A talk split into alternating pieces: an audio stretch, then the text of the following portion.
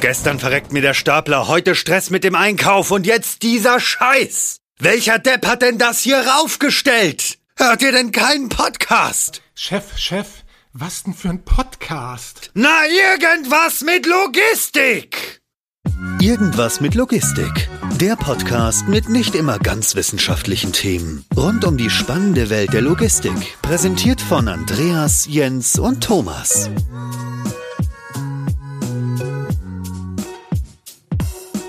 Ja, hallo und herzlich willkommen zu einer neuen Folge Irgendwas mit Logistik. Ich habe heute wieder mal den Jens bei mir. Moin Jens. Moin. Und uns gegenüber sitzt die Christina Rapp von der Deutschen MTM-Gesellschaft. Hallo Christina. Hallo und moin. Genau, bevor wir groß ins Detail einsteigen, einmal vielleicht zwei, drei Worte zu dir. Wer bist du und was machst du überhaupt und wieso bist du heute bei uns? Ja, gerne. Also mein Name ist Christina Rapp. Ich bin gelernte Industriemechanikerin und studierte Maschinenbauerin mhm. und seit 13 Jahren bei der Unternehmensberatung Deutsche MTM Gesellschaft. Ja, jetzt die Frage, was macht meine Firma und warum bin ich jetzt hier? Genau.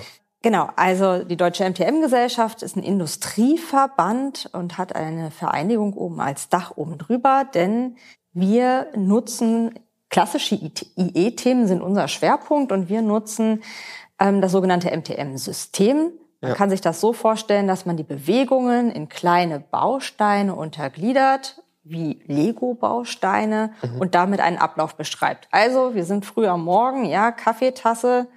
Man möchte gerne einen Schluck Kaffee trinken. Wir würden das dann anders beschreiben. Wir würden sagen, aufnehmen der Tasse zum Mund führen, einen Schluck trinken und dann die Tasse wieder abstellen. In einer bestimmten Genauigkeit. Mhm. Das ist das System MTM und äh, die Vereinigung sorgt dafür, dass die Lehre einheitlich ist. Wir sind sogar der Hüter des globalen Standards. Das heißt, okay. alle, also auf der gesamten Welt wird das System gleich benutzt. Mhm. Es sind gleiche Codes, es sind gleiche Zeiten. Nur die Beschreibung ist eben auf Deutsch, auf Chinesisch, auf Englisch, naja, je nachdem, wo man eben in der Welt ist. Ja. Und Warum ist das denn notwendig, solche Sachen zu beschreiben und so kleinteilig zu beschreiben? Ich meine, wenn ich Kaffee trinken möchte, möchte ich ja Kaffee trinken und nicht die Tasse zum Mund führen und wieder absetzen. Ja, richtig, richtig. Das war jetzt nur mal ein saloppes Beispiel, was ja. wir hier mhm. gerade mhm. haben. Viel spannender ist es dann in der Logistik herauszufinden, wie viele Handlingsstufen habe ich zum Beispiel. Mhm. Ja, wenn ich also einen KLT im Wareneingang aufnehme und der soll irgendwann dann ans Band kommen zu meiner Produktion. Mhm. Und wenn ich dieses gute Stück 20 Mal anheben muss, mal von der mhm. Palette auf eine andere Palette, dann von dort ins Regal, vom Regal wieder in Transportwagen, von da wieder in, in ein anderes Regal. Naja, also es gibt ja zig Varianten. Und wenn das, dieser KLT dann auch noch 20 Kilo wiegt, können wir natürlich auch eine ergonomische Aussage dazu treffen. Ja. Ob dieser Mitarbeiter das eben den lieben langen Tag ohne gesundheitliche Schäden machen kann. Also es macht Sinn, sowas auf seine elementaren Bestandteile, sag ich mal, runterzubrechen, so einen Prozess, um sagen zu können, okay, der Bestandteil macht vielleicht nicht so viel Sinn, der Bestandteil ist unergonomisch und der Bestandteil kostet dich ganz viel Geld, macht mal lieber einen anderen Bestandteil. Genau, also die ganz klassischen Verschwendungsarten mhm. kann man eben auch bei der Logistik betrachten. Ja, ja. ja. Und je öfter, also je weniger Handlingsstufen ich habe, umso ja. besser ist der Logistikprozess. Kann man jetzt mal so ganz platt. Mhm auch sagen. Also das ist jetzt schon gesagt mit Verschwendung und mit Prozessverbesserung. Wenn ich jetzt an so andere Standards in Anführungsstriche denke, so in Richtung Lean beispielsweise, dann geht es ja auch meistens um die acht Arten der Verschwendung und so weiter und so fort. Ist das was, was miteinander korreliert? Ist das was, was sich gegenseitig bedingt? Hat das irgendwie eine Verbindung oder ist das was autark ist, was aber offenbar das gleiche Ziel hat? Naja, Lean betrachtet ja ein globales Optimum. Also mhm. Man versucht dann das gesamte, den gesamten Wertstrom sauber durchzubringen und MTM ist dann das Tool, mhm. das Werkzeug, um das dann im Einzelnen, bei dem einzelnen Arbeitsplatz umzusetzen und auch mhm. ähm, messbar zu machen. Also ja. insofern sind die beiden, gehen die Hand in Hand. Wie entsteht eigentlich in so einer komplett, ja, sag ich mal, verwurstelten, diversifizierten Welt wie Logistik und Produktionsprozesse, wie entsteht eigentlich so ein Standard, der so kleinteilige Bausteine ähm, aufbaut? Ich stelle mir das so vor, irgendwann hat man sich überlegt, okay, der Prozess funktioniert nicht richtig. Das und das, das sind die Bestandteile. Aber wenn man von dem ersten Schritt auf so ein weltweit umspannendes Standardsystem sich hin entwickelt, ähm, müssen sich ja sehr viele sehr einig gewesen sein, dass es Sinn macht, dort in den Standard zu gehen. Oder wie ist sowas entstanden? Jetzt muss ich erstmal fragen, wie ist der Standard MTM entstanden oder wie kommen wir mit MTM in der Logistik? Vielleicht erst das eine oder das andere. naja, MTM, also das Analysiersystem MTM, das wurde ja in den 30er Jahren in Amerika entwickelt, weil man einfach festgestellt hat, ach schau mal an, wenn ich bestimmte Einflussgrößen, wenn die immer die gleichen sind, brauche ich immer die gleiche Zeit. Mhm. So. Und deswegen gehen wir ja immer vom mittelgut geübten Mitarbeiter aus, der diese Leistung über den ganzen Tag ohne zunehmende Arbeitsermüdung erbringen kann. Und das ist mhm. unsere sogenannte MTM-Normleistung. Die liegt unserem System zugrunde. Das heißt, wenn wir Tätigkeiten betrachten, dann gucken wir nicht, ob der besonders schnell oder besonders gut ist. Ja, es gibt immer den High-Performer oder ja. den Auszubildenden ja. am ersten Tag. Das interessiert uns nicht. Uns interessiert die Methode. Mhm. So. Und das hat schon sehr viel äh, ja, Erfahrung auch gebracht. Und eben in der Logistik ist es natürlich auch spannend. Wenn wir jetzt zum Beispiel uns die Online-Händler angucken, die müssen ja für die einzelnen Bestellungen alles zusammenpicken. Mhm. Und da ist es dann spannend, okay, welche Handgriffe muss ich machen? Ja, vor allen Dingen, manche möchten ja dann noch irgendwelche Sonderprozesse haben, in dem mhm. in der Umverpackung der Umverpackung noch irgendwo ein kleines Label aufgeklebt wird. Mhm. Diese Tätigkeiten, die muss man ja mal transparent darstellen. Man muss wissen, wie viel Zeit müssen wir denn anordnen, damit wir das planen können und auch dem Kunden, wenn er denn so einen Sonderprozess haben möchte, in Rechnung stellen können. Ja. Wie ist es denn grundsätzlich vom Ablauf? Ist es so, dass ihr so eine klassische Prozessanalyse macht? Ihr kommt dann, geht ins Lager, stellt euch neben den Mitarbeiter und erfasst erstmal, was sind denn deine Schritte vom, vom Hochheben der Kaffeetasse zum Reinlegen in den Karton und zum Verschließen? Stellt ihr euch daneben, messt dann Zeiten? Wie ist, wie ist da so grundsätzlich der Ablauf für so ein MTM-Projekt? Was, was macht man da? Was sind so die ersten Schritte vielleicht auch? Ja, spannend in der Logistik ist ja vor allen Dingen, da gibt es schon viele Prozesse, die überall gleich ablaufen. Sehen wir uns den Wareneingang an. Mhm. Ein und trotzdem LKW sagt jeder, dass es bei ihm ganz besonders anders ist. Ja, ja, und das ich kann es auch nur so machen.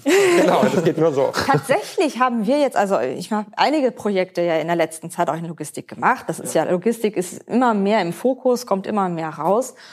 Und da haben wir eben festgestellt, ja, jeder hat manchmal so ein paar Sonderprozesse, so, weil der Kunde eben eine bestimmte Palette haben möchte oder eine bestimmte Verpackung oder so. Das sind so ein paar Spezialitäten, mhm. aber der Gesamtprozess läuft meistens immer gleich ab. Also ich muss den LKW entladen, entweder Heckentladung, Seitenentladung. Mhm. Äh, und muss das dann irgendwo abstellen. Ob ich das dann nochmal zwischenpuffere und so weiter, das sind dann die Frage, der, wie viel Handlingstufen habe ich. Ja. Das heißt, wenn uns jemand anfragt, kommen wir meistens schon mit einem gewissen Portfolio an und gucken, welche Schritte kommen alle vor. Was nicht rein, äh, nicht vorkommt in der Firma, wird rausgenommen aus unserem, was wir schon als Vorlage mitbringen. Mhm. Und was an Sonderprozessen zusätzlich gefordert ist, das setzen wir rein. Und da nur bei diesen Sonderprozessen müssen wir uns das tatsächlich angucken. Wo, wo wir dann also wirklich daneben stehen. Wo setzt man denn da die Grenze? Ähm, ich, ich, es gibt immer ja irgendwo Sonderprozesse, sag ich mal, aber manche sind ja eher was, was man sich irgendwo hingedeichselt hat, was eigentlich gar kein Sonderprozess ist, sondern einfach eine Sonderlocke von einer speziellen Person. Und da gibt's wirklich Sonderprozesse, wo beispielsweise, sag ich mal, ähm, etwas nachbearbeitet werden muss. Um mal zwei klassische Beispiele zu nennen. Testartikel verschicken und wenn die zurückkommen, die Testartikel wieder aufbereiten. So, das ist so ein klassischer, wirklich Sonderprozess versus äh, alles, was in die Schweiz geht, kann nur Kollege B picken, weil der weiß genau, wie man das auf die Palette stapeln muss. Das ist ja kein Sonderprozess. Wo ähm, definiert man da die Grenzen und wie definiert man bei sowas denn die Grenzen? Das kommt meistens im Gespräch heraus. Mhm. Also ja, ich habe manchmal auch die Diskussion gehabt, ja, wir haben hier ein Drehgestell, ja, das ist unser Sonderladungsträger. Mhm.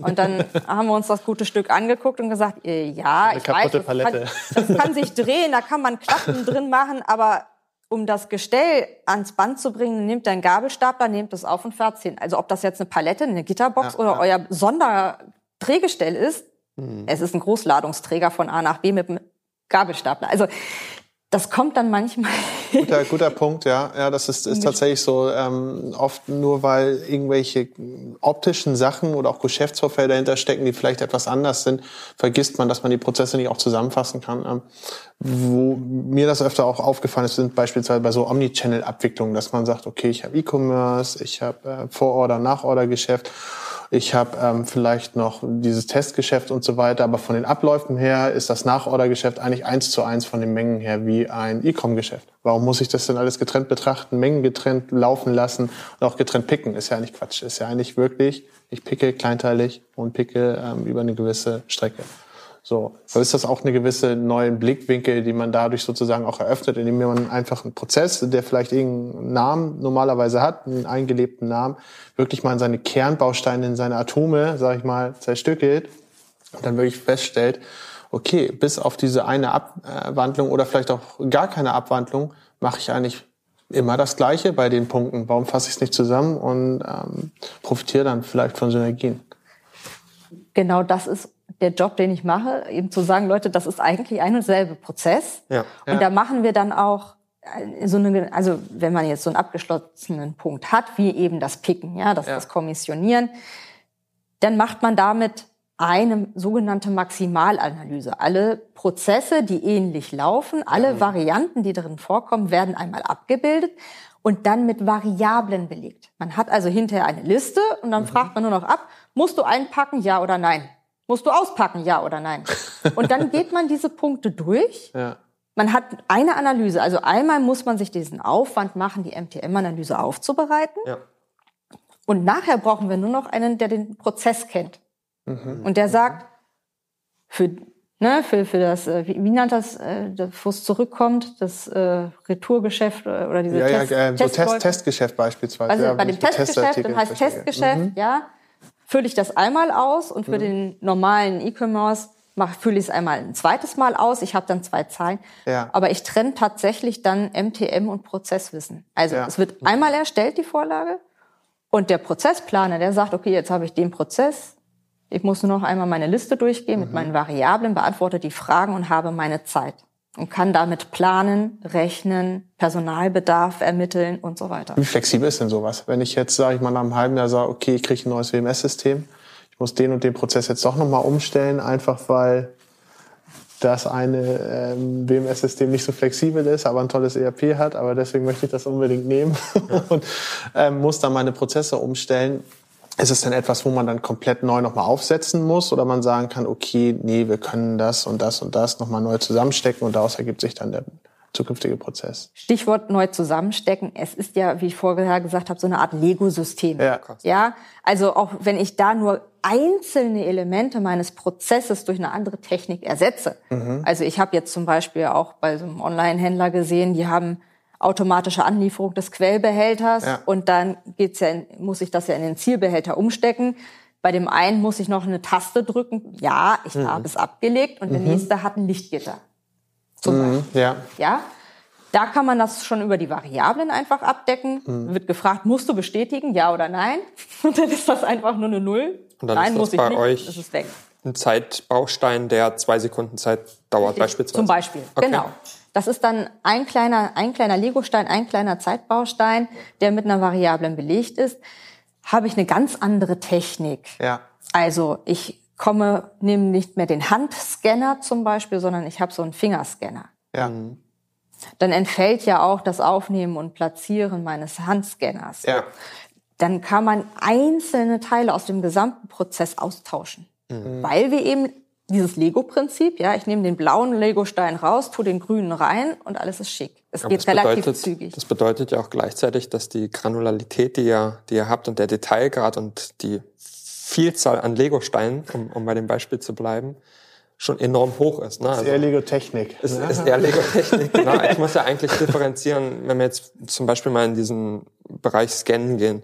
Was gibt's da? Es gibt irgendwie Fingerscanner, es gibt irgendwie Handscanner, es gibt irgendwie kein Scan, es gibt so ein Handheld, es gibt feste Terminals, wo ich scannen muss. Es gibt ja schon allein bei diesem einzelnen Beispiel so unendlich viele, so eine unendlich große Varianz an, an Möglichkeiten, die ich ja dann irgendwie in einem Standard abbilden muss. Das macht die Komplexität für euch ja relativ groß. Wie groß ist denn so ein Bau, Baukasten. Also er muss ja eine Riesenkomplexität haben, den ich mir ja vermutlich über... Und wie findet man einen Baustein, anstatt dann einfach einen neuen zu erstellen, sag ich mal, und am Ende dann von einem Prozess ganz viele unterschiedliche Bausteine zu haben?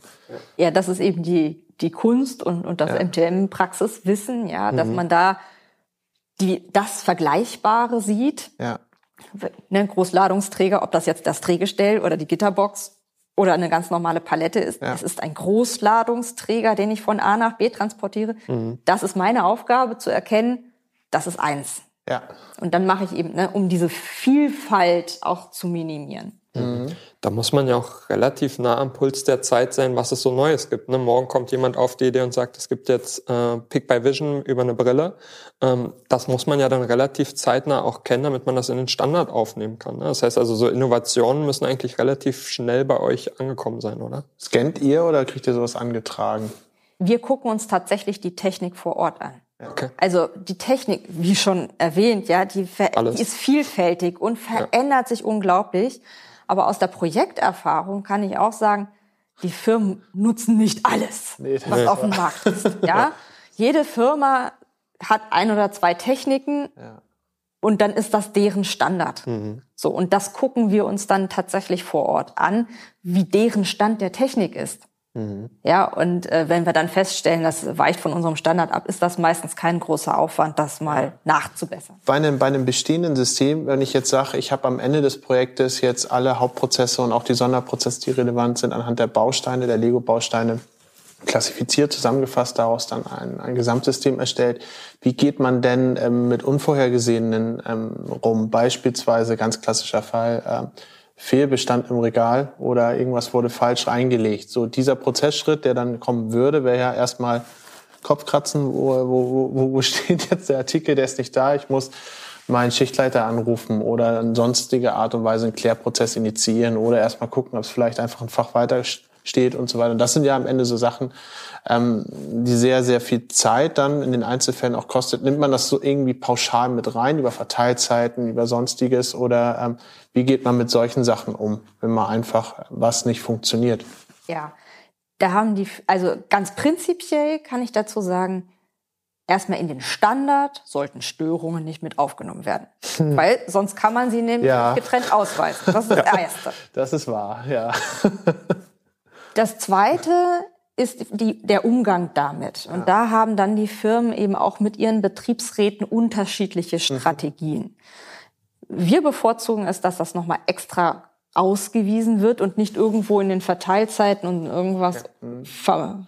vermauschelt wird. Das kriegt ja. nämlich keiner mehr mit und keiner kann mehr sagen, ist das jetzt noch drin oder nicht. Mhm. Also insofern muss man dann gucken, wie werden diese Störungen tatsächlich da äh, abgebildet. Mhm. So, wenn es eine Störung ist, mal so, mal so, ne, die Störungen können ja vielfältig sein. Ja. Plötzlich mhm. habe ich einen Platten an meinem äh, Gabelstapler.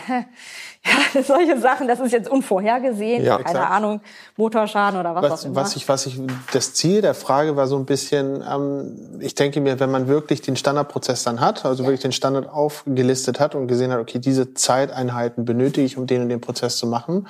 Dieser Prozess kommt am Tag so und so oft vor. Mhm. Da brauche ich ja nur so und so viel FTEs, so fertig.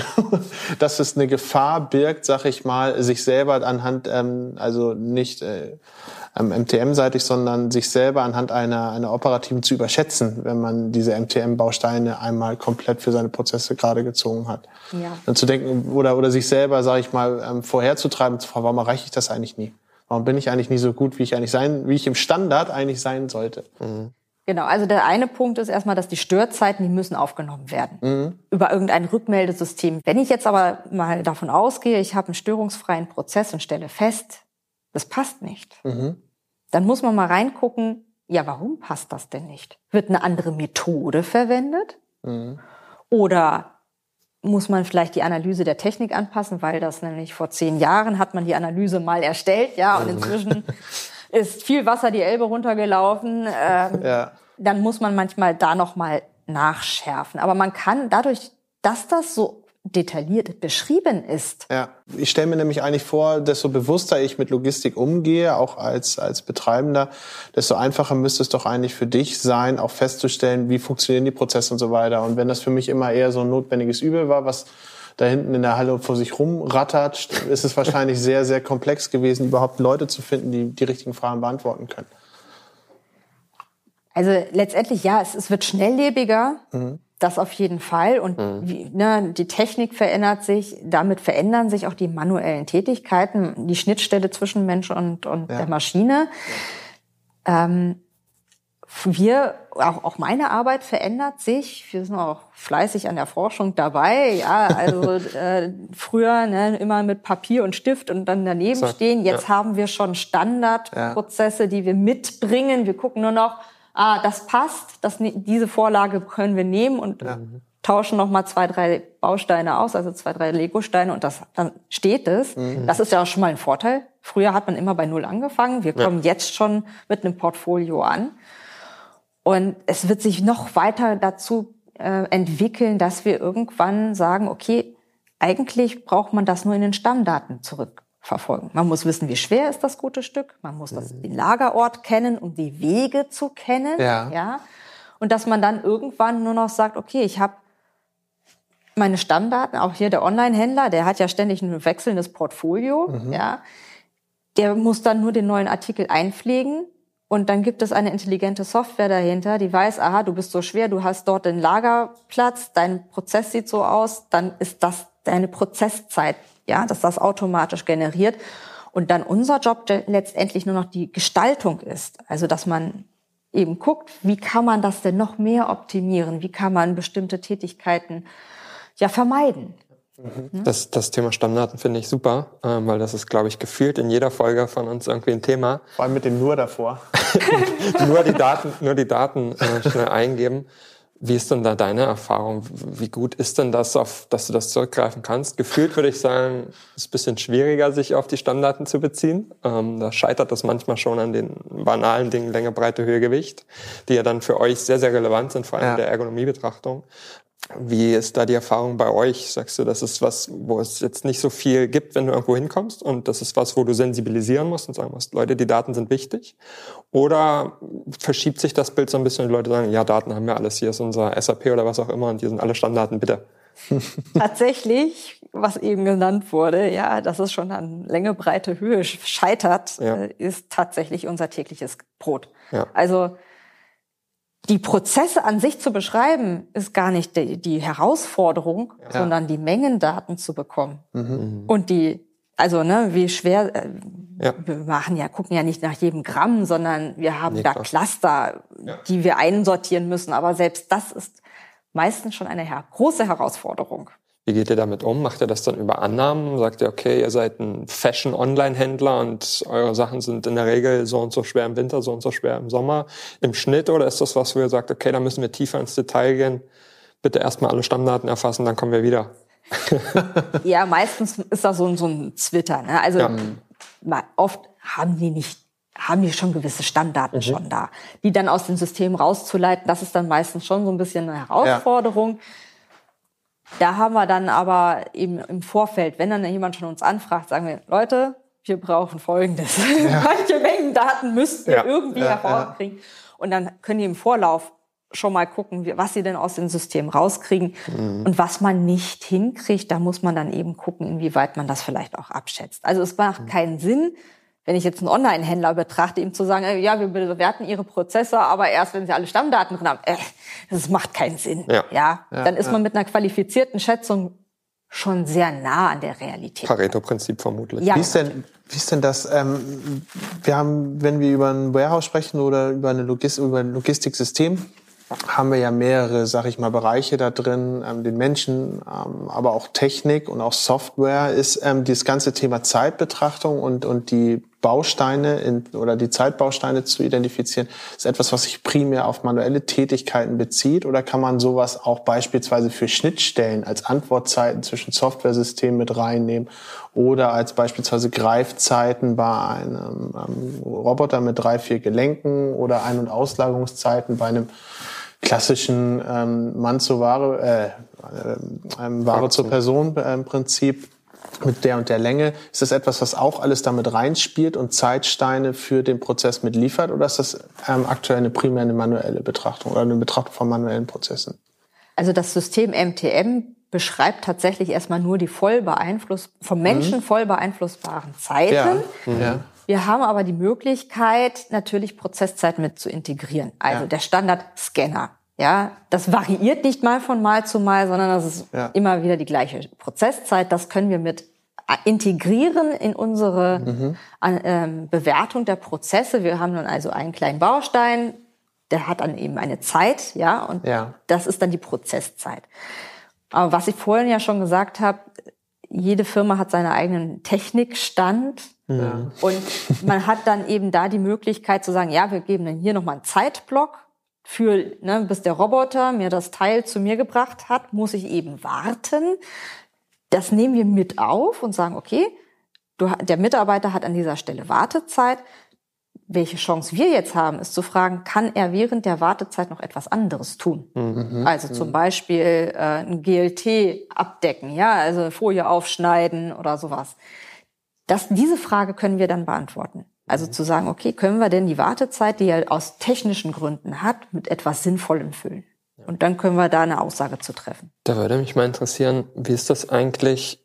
Jetzt hat man irgendwie zunehmende Automatisierung überall und jeder hat so seine kleinen Technikspielereien und Bausteine, die er, die er in seinem Lager einsetzt.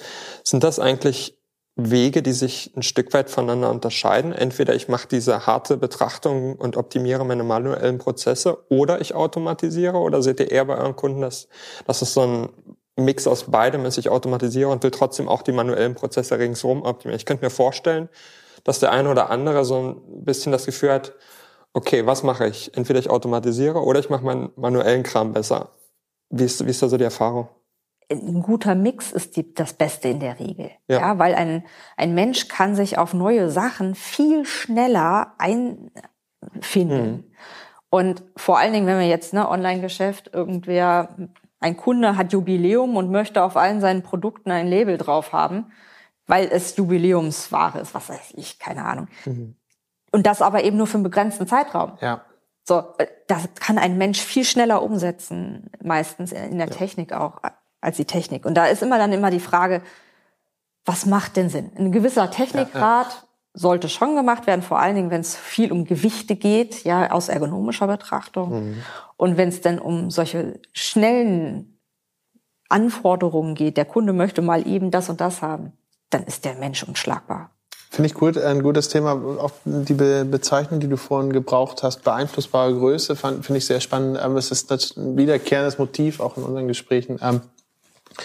Dass der Mensch sehr flexibel ist, auch in der Ausrichtung auf seine Tätigkeiten und Technik es lange oder auch Hardware es lange, sag ich mal, verschlafen hat, ähm, diese Flexibilität als Ziel und als Herausforderung mit anzugehen, sondern oft äh, definierte Aufgaben einfach ausgewählt wurden und die sind möglichst effektiv, möglichst äh, hochleistungsfähig automatisiert worden aber ohne jetzt zu sagen, okay, ähm, der Roboter oder ähm, die Förderstrecke soll heute das und das machen und morgen ohne großen Aufwand das und das. Und übermorgen am besten dann die Aufkleber für den Sonderverkauf drauf etikettieren. Das ist noch das, ich würde schon sagen, dass da noch vorsteht, ähm, was das sehr, sehr, sehr ja, voneinander unterscheidet. Aber ich glaube, ähm, auf lange Sicht ist auch Flexibilität ein Thema, was in der Technik einen sehr, sehr, sehr großen ähm, Impact haben wird. Und dann stellt sich so ein bisschen die Frage, ist das denn etwas, was für euch dann vielleicht nicht nur dann mehr Wartezeit ist, sondern auch etwas, wo man viel mehr auch auf die einzelnen Prozessschritte und Bausteine reingeht, weil das dann wiederum auch was Beeinflussbares werden könnte mittelfristig, dass man sagt, okay, Technik wird intelligent, muss ja auch intelligent werden, wenn es bestimmte Tätigkeiten erfüllen muss. Das heißt, je nachdem, wie intelligent man die Technik macht, anlernen lässt, Zeit investiert, um anzulernen, ähm, beeinflusst man auch wiederum jeweils die äh, unterschiedlichen Aufgabenschritte und auch die unterschiedlichen Zeiten dahinter. Also ist das etwas, wo man sagen kann, okay, Technik wird zukünftig mittelfristig auch immer beeinflussbarer und dadurch auch immer mehr ein Fokus für euch? Also die, diese Schnittstelle für den Menschen mit der Maschine, der ist mhm. und bleibt auch immer in unserem Fokus ja. drin. Ähm, Tatsächlich werden manchmal auch unsere Analysen genutzt, um zu automatisieren. Mhm. Denn okay. erst wenn ich es beschrieben habe, was ich zu tun habe, kann ich das ja überhaupt einer Maschine beibringen. Entweder das oder ich kann viel besser einen Return of Investment eigentlich kalkulieren, weil ich tatsächlich ja. weiß, Klar. wie lange brauche ich denn überhaupt dafür, oder? Das wird auch ganz oft gemacht. Also da wird dann tatsächlich gefragt, ja, was kostet mich das eine und was kostet mich das andere? Was ist tatsächlich für mich ja. kostengünstiger? Stelle ich einen Menschen hin oder automatisiere ich? Ne? Ja. Und das kann man dann ganz, ganz ähm, wertfrei nebeneinander stellen. Finde ich total spannend. Was ich vielleicht noch ganz interessant finde, es ist ja ein Standardmodell, haben wir ganz am Anfang darüber besprochen, dass das überall auf der Welt eigentlich so seine Gültigkeit hat, mehr oder weniger ausgeprägt sicherlich. Ist das eigentlich tatsächlich etwas, was so ein wo so eine Person wie du immer kommen muss? Oder ist das vielleicht auch so ein Train-the-Trainer-Modell? Das heißt, ihr bringt eigentlich diesen Standard zu den Leuten und erklärt denen, so gehst du mit diesen Bausteinen um und so baust du dir das selber zusammen? Oder bist du oder deine Kollegen dann immer derjenige, der, der vor Ort sein muss und, und das machen muss? Nee, tatsächlich, ich habe ja vorhin auch schon gesagt, wir haben ja den Dachverband der Vereinigung oben drüber. Genau. Wir trainieren die Leute, die sollen hinterher selber laufen können. Ja. Das ist eigentlich mhm, mhm. der Punkt. Ja? ja? wir sind oft da, um einfach die Anfangsfehler zu vermeiden, weil wir es schon so oft gemacht ja, haben, logisch. dass diese Anfangsthemen raus sind. Aber eigentlich ist Ziel der ganzen Angelegenheit, dass die Firmen dann selbstständig das selber fortführen auch. Ja. Ich lehre auch zum Beispiel, also ich mhm. bringe anderen unser System bei. Okay. Ich coache auch, also ne, wenn dann ähm, Firmen das einführen, MTM, dann helfe ich ihnen dabei. Die können mir dann Fragen stellen, hier, so haben wir uns das vorgestellt, passt das, passt das nicht. Und ich ja. kann aus meiner Erfahrung einfach sagen, hier, denk mal an den Punkt. Äh, ja, da muss ja. man vielleicht drüber nachdenken. Nennt es nicht Sondergestell von A nach B transportieren, sondern Großladungsträger, weil dann sich keiner drüber wundert. Ja, ja. Das, das Ziel von so einem Standard ist ja auch meistens, deswegen ist es ja ein Standard, dass man das so breit wie möglich überall hingetragen hat und so viele Leute das, das nutzen wie möglich. Ist dann Logistik eigentlich noch ein Wettbewerbsvorteil, wenn jeder genau das Gleiche macht und jeder den gleichen Standard mit seinen kleinen Bausteinen hat? Weil der Prozess ist ja überall gleich und alle sagen aber gern dann, meine Logistik ist mein Wettbewerbsvorteil, deswegen mache ich selber. Bisschen entmystifizierend, wenn man sagt, ich muss das nur auf die äh, Atome reduzieren und ja. dann können wir alle sehr gut sein. ist es dann noch was, was mich von meinen Wettbewerbern unterscheidet? Also das System an sich macht ja erstmal nur den Prozess transparent. Ja. So dann haben wir mehrere Einflussgrößen, die ja da auf diesen Prozess wirken, nämlich die Technik, über die wir ja schon lang und breit gesprochen haben, mhm. und auch meine anderen Restriktionen. Also, wie sieht mein Hallenlayout aus? Wenn ich irgendwo mhm. einen Pfeiler dazwischen habe, dann muss ich da anders agieren als sonst. Mhm. Das heißt, man kann mit MTM erstmal wissen, wie gut oder schlecht bin ich denn überhaupt? Mhm. Kann die klassischen hier, wir hatten ja schon über Lean gesprochen und so weiter, diese klassischen Themen kann ich anwenden um daraus dann ein Optimum für mich zu machen. Ja. Trotzdem, Wettbewerb, ja, hat immer dann die Frage, wie sieht meine Technik aus, wie sehen meine Gesamtprozesse aus. MTM heißt noch nicht lange nicht, wenn alle MTM machen, sind alle gleich gut. Ja. Ja, also es mhm, gibt andere ja. Einflussgrößen, die da bestimmend sind. Aber ist es, ist es dann nicht eigentlich auch prädestiniert dafür, so eine Art Benchmark zu sein? Zu sagen, okay, wir machen das nach MTM und unser Ergebnis ist 42, fiktive Zahl. Ähm, und mein Mitbewerber hat 60 in irgendeinem Scoring-Modell. Ist das irgendwas, was man so werten kann und dann sagen kann, okay, du bist MTM-seitig ziemlich gut, weil du hast diesen Score erreicht oder sonst Ist das was, was man macht? Natürlich. Ist also der erste Vorteil ist, ich habe ja von der Normleistung gesprochen. Ja. Ne? Wenn alle MTM nutzen, haben sie alle die gleiche Normleistung. Mhm. Das ist die, also schon mal die Basis, das Fundament meines ja. Hauses ist überall gleich und damit habe ich eine vergleichbare Basis. Mhm. Tatsächlich nutzen auch Firmen, die jetzt weltweit agieren, diese Möglichkeit, das zu vergleichen. Warum hat der Standort, ist der mit ja. meinem Prozess schneller als der andere? Ja. Und dann kann man eben reingucken, ja, das liegt daran, der eine hat eine Heckentladung der andere eine Seitenentladung. Der, der die Heckentladung hat, der muss immer viel weiterfahren, aber er kann gar keine Seitenentladung machen, weil seine Halle das gar nicht vorgibt. Mhm. So. Und dann kann man tatsächlich benchmarken, also äh, entweder innerhalb eines Unternehmens von Standort zu Standort, aber auch über die Unternehmensgrenze hinaus, wenn man sich mit seinem Wettbewerb vergleicht. Ich finde es total spannend. Jens hat, Jens hat ja gesagt, so ein bisschen entmystifizieren und, und das ist es tatsächlich auch. Ähm, weil wir, können jetzt, wir, können, wir können jetzt einpacken. ja, wir können jetzt einpacken. ähm, naja, häufig ist es halt so, dass das Unternehmen sagen, okay, wir machen x Orderlines pro Stunde an diesem Standort und der andere Standort macht y Orderlines pro Stunde. Punkt, fertig, aus. Mhm. Und eigentlich ist das, was ihr macht, viel mehr Transparenz reinbringen und die wirklichen Unterschiede und Wettbewerbsvorteile, wie wir es ja gerade genannt haben, so ein bisschen zu durchleuchten und zu sagen, ja, euer Wettbewerbsvorteil ist nicht gegeben, weil ihr vielleicht ein blödes Hallenlayout habt. Aber es sind ja meistens nicht die Sachen, über die die Leute nachdenken, wenn sie über ihre Wettbewerbsvorteile sprechen. Das finde ich ist total spannend und total wertvoll eigentlich, oder? Ja, ja, sehe ich, sehe ich, sehe ich auch so. Ähm, ich, deswegen ist mir auch dieses Wort entmystifizieren reinkommen, weil oft hört man ja, wir sind, Logistik ist unsere Kernkompetenz, wir sind sehr gut in Logistik. Ähm, ist vielleicht aber tatsächlich die Kernkompetenz einfach, dass entweder mehrere Aspekte glücklich gerade zusammengefallen sind oder ist vielleicht auch der Wettbewerbsvorteil oder man ist sehr gut in Logistik und einfach am ehesten den Durchblick hat und wirklich sich die Sachen anschaut und nicht nur, weil man gut ist, erfahren, sondern einfach, weil man schlau genug war, die Sachen auf das Wesentliche zu reduzieren und dementsprechend sich die Sachen noch anzuschauen. Das ist wiederum irgendwo auch eine gewisse Art von Gutsein, aber ähm, nicht so eine heldenhafte Art von Gutsein wie äh, eine, die aus anderen Bereichen entspringt. Deswegen finde ich das sehr, sehr interessant. Auf der anderen Seite hast du es ja auch gerade gesagt, ähm, wir reden da von dem Fundament. Äh, ob man da jetzt ein gutes oder ein schlechtes Haus drauf aufbaut, ne, das ist ja immer noch jedem selber überlassen. Du kannst ja immer noch sehr, sehr viel kaputt machen, ohne nur, weil du deine äh, Prozesse kennst, heißt das nicht, dass du die auch gut dann umsetzt. Das ist richtig. Ist, ist eure Aufgabe eigentlich dann auch so ein bisschen in die Richtung, also auf der einen Seite ist es ja, ist Zustand ermitteln, wie ist, mhm. wie ist eigentlich die Lage? Meistens neigt man doch ohnehin schon in so einem Gespräch zu sagen, ja, wenn du es jetzt aber rechts rumdrehen würdest, dann wärst du viel effektiver. Das heißt, habt ihr eigentlich auch so eine beratende Funktion zu sagen, der Soll sollte so aussehen? Oder ist es tatsächlich so, dass du sagst, macht das mal selber. Wir sorgen für den Standard, wie ihr es messt. Und dann macht es einfach schlauer. Wie also nein, natürlich. Unternehmensberatung hat ja schon Beratung ja. mit im Namen. Ja. ja. Also tatsächlich, und da geht's auch immer mehr hin, dass mhm. wir einfach helfen, den Wald vor lauter Bäumen zu sehen. Ja. Ja, also wenn wir dann in die Prozesse uns angucken und wir stellen fest, äh, warum wird dieser Ladungsträger 15 Mal aufgenommen und irgendwo platziert, bis er dann tatsächlich an seinem Bestimmungsort ist? Ja. Dann fragen wir nach. Manchmal hat es tatsächlich einen Grund. Mhm. Ja, äh, ich sag nur, manche Kundenwünsche sind äh, exorbitant. Ja. Und manchmal gucken einem die Leute an und sagen, ähm, wie, der wird so 15 Mal aufgenommen? Nee, das wusste ich gar nicht. Ja, so. ja, ja.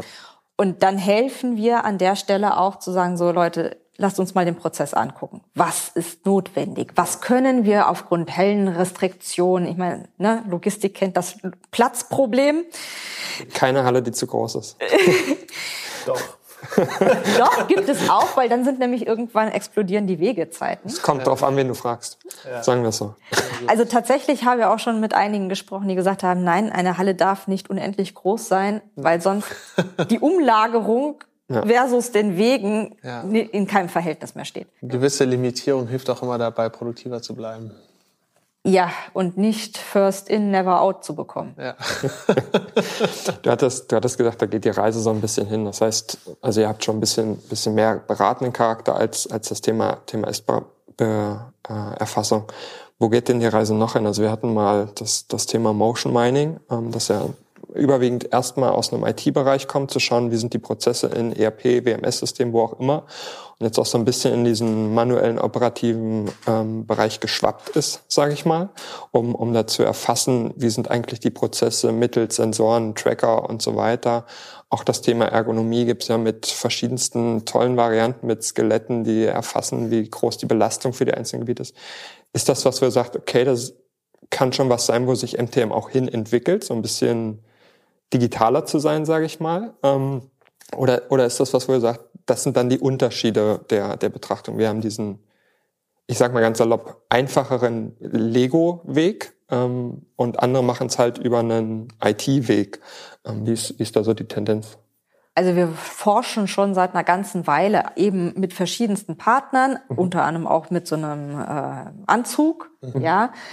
Ähm, es werden ganz viele mögliche Techniken ausprobiert, um dann praktisch die Analysenerstellung, also, ne, wo wir vorher auch gesprochen haben, man stellt sich erst mit Bleistift und Papier daneben und schreibt auf, was für Tätigkeiten man hat.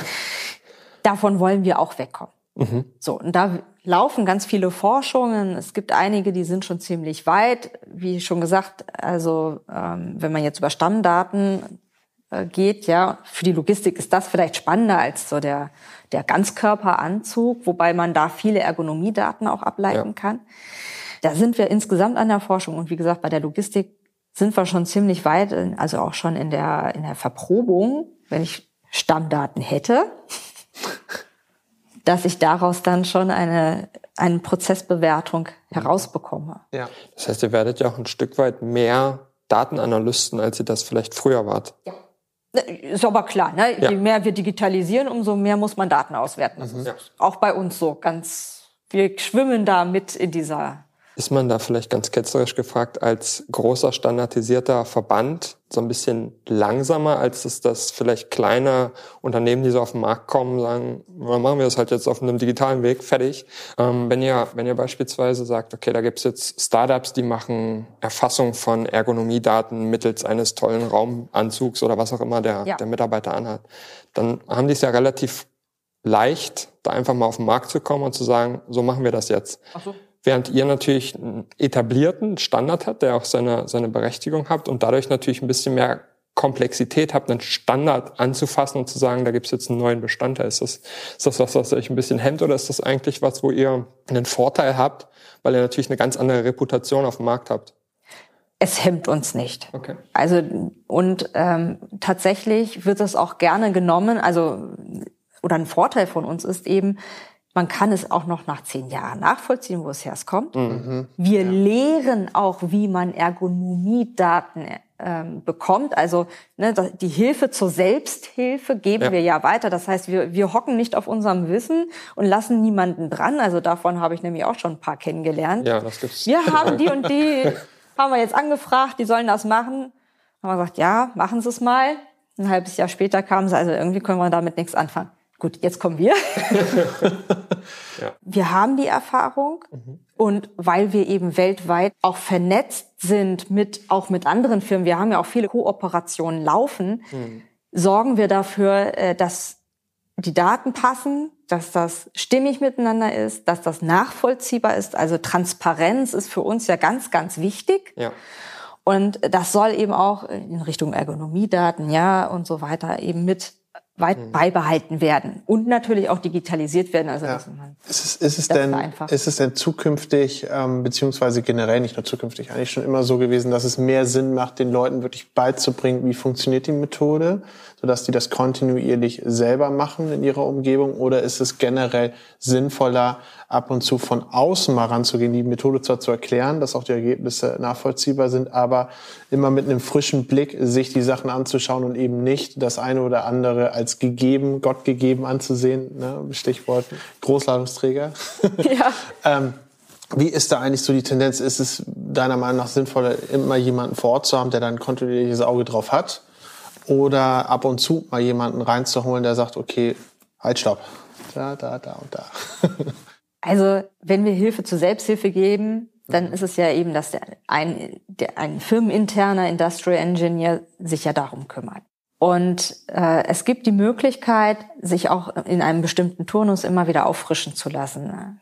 Es gibt bei uns den sogenannten MTM-Praktika. Das, da kriegt man auch ein Zertifikat. Jawohl, ich habe bewiesen, dass ich das System beherrsche. Ja. Und das muss man in einem gewissen Turnus immer wieder beweisen, so damit man also sich nicht irgendwelche Fehler einschleichen. Wir sind ja alle Menschen, ja, ja. dass man da noch mal ähm, ja noch mal einen Standard hat, sich vergewissert, ich bin immer noch auf dem richtigen Weg. Ja.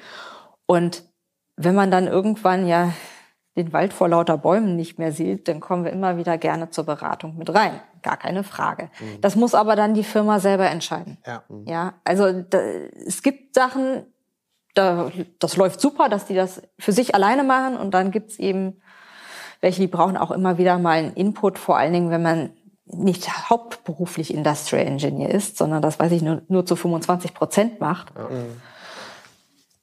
dann braucht man manchmal einfach noch mal eine externe Meinung. Eine Frage hätte ich noch mal zum, zum, zum Thema Standard. Und, und da hattest du ja auch angesprochen, dass das ja auch so ein weltweites Ding ist. Gibt es denn trotzdem eigentlich regionale Unterschiede? Ist dann beispielsweise, fiktives Beispiel, ist jemand in Südostasien produktiver, als er das in Mitteleuropa ist? Und man hat dann andere Bewertungsbausteine? Oder, oder wie sind da die Unterschiede? Oder ist das tatsächlich doch, der Mensch ist ein gleiches Tier? also das Fundament bleibt gleich. Okay. Ja, also die einzelnen Lego-Bausteine sind auf der gesamten Welt überall gleich. Okay. Mhm. Auch das Regelwerk ist standardmäßig über, das, über die gesamte Welt okay. gleich. Da gibt es eben, ne, ich habe ja schon gesagt, wir sind die Hüter des globalen Standards. Es gibt hier jemanden, der hat den Hut auf und sorgt dafür, dass, ob das jetzt in Indien ist, in Asien überhaupt, in Amerika, in Deutschland, wo auch immer, ja. Das Regelwerk ist immer das gleiche. Die Regeln sind immer die gleichen. Es ist nur auf einer anderen Sprache übersetzt. Mhm. So. Das heißt, das Fundament bleibt gleich. Wenn jetzt der Standort in Asien besser ist als hier in Europa, dann muss man sich eben überlegen, woran liegt es denn? Mhm. Eben an der Technik, an den Prozessen. Aber es hat nichts mit der Bewertungsbasis zu tun.